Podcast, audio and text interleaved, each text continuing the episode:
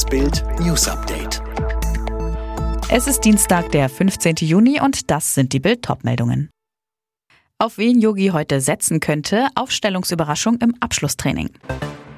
Skandal um Intensivbetten, Klinikbosse im Schummelverdacht. Extremisten haben durch Corona-Pandemie Aufwind erfahren. Doch nochmal Spannung bei der Deutschland-Startelf. Eigentlich schien die Aufstellung vor dem EM-Auftaktkracher gegen Frankreich klar. Wie gegen Lettland mit Neuer im Tor, der Dreierkette Ginter, Hummels, Rüdiger, davor die Viererkette im Mittelfeld Kimmich, Günduan, Groß, Gosens, vorne unser Offensivdreier mit Müller, Havertz, Gnabry. Gestern Abend im Abschlusstraining gab es nach Bildinformationen aber eine dicke Überraschung. Statt Kai Havertz stand plötzlich doch anfangs Leroy Sané in der A11. Ändert Yogi etwa doch noch seine Meinung und setzt Henkelpott hält Havertz auf die Bank? Was für Sané spräche, ist seine enorme Schnelligkeit bei Kontern.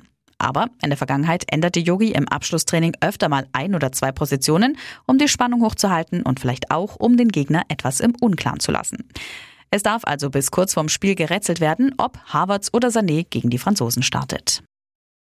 Der Intensivbettenskandal erschüttert Deutschland. Meldeten Kliniken absichtlich weniger Intensivbetten, um Geld vom Staat zu kassieren? Führte die falsche Angst vor dem Krankenhauskollaps Deutschland in den Lockdown? Die Regierung von NRW-Ministerpräsident Armin Laschet hat jetzt Ermittlungen eingeleitet wegen des Bettenschwindels. Sie führt eine Überprüfung eventuell auffälliger Meldewerte durch, um systematisches Fehlverhalten einzelner Krankenhäuser aufzudecken, teilte das NRW-Gesundheitsministerium auf Bildanfrage mit.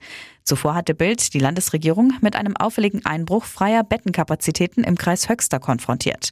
Aus Zahlen geht hervor, im Kreis Höxter wurden Anfang Dezember 2020 auf einmal deutlich weniger freie Intensivbetten gemeldet als zuvor.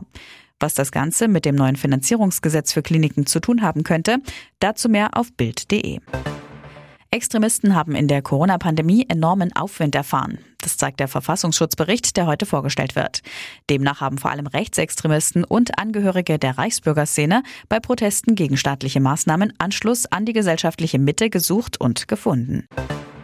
Bundestagsabgeordnete von Union und Grünen sehen Lockerungen der Maskenpflicht skeptisch. In der Zeitung Welt warnt der Vizefraktionschef der Union Stracke angesichts der Virusvarianten vor einer schnellen Aufhebung der Maskenpflicht.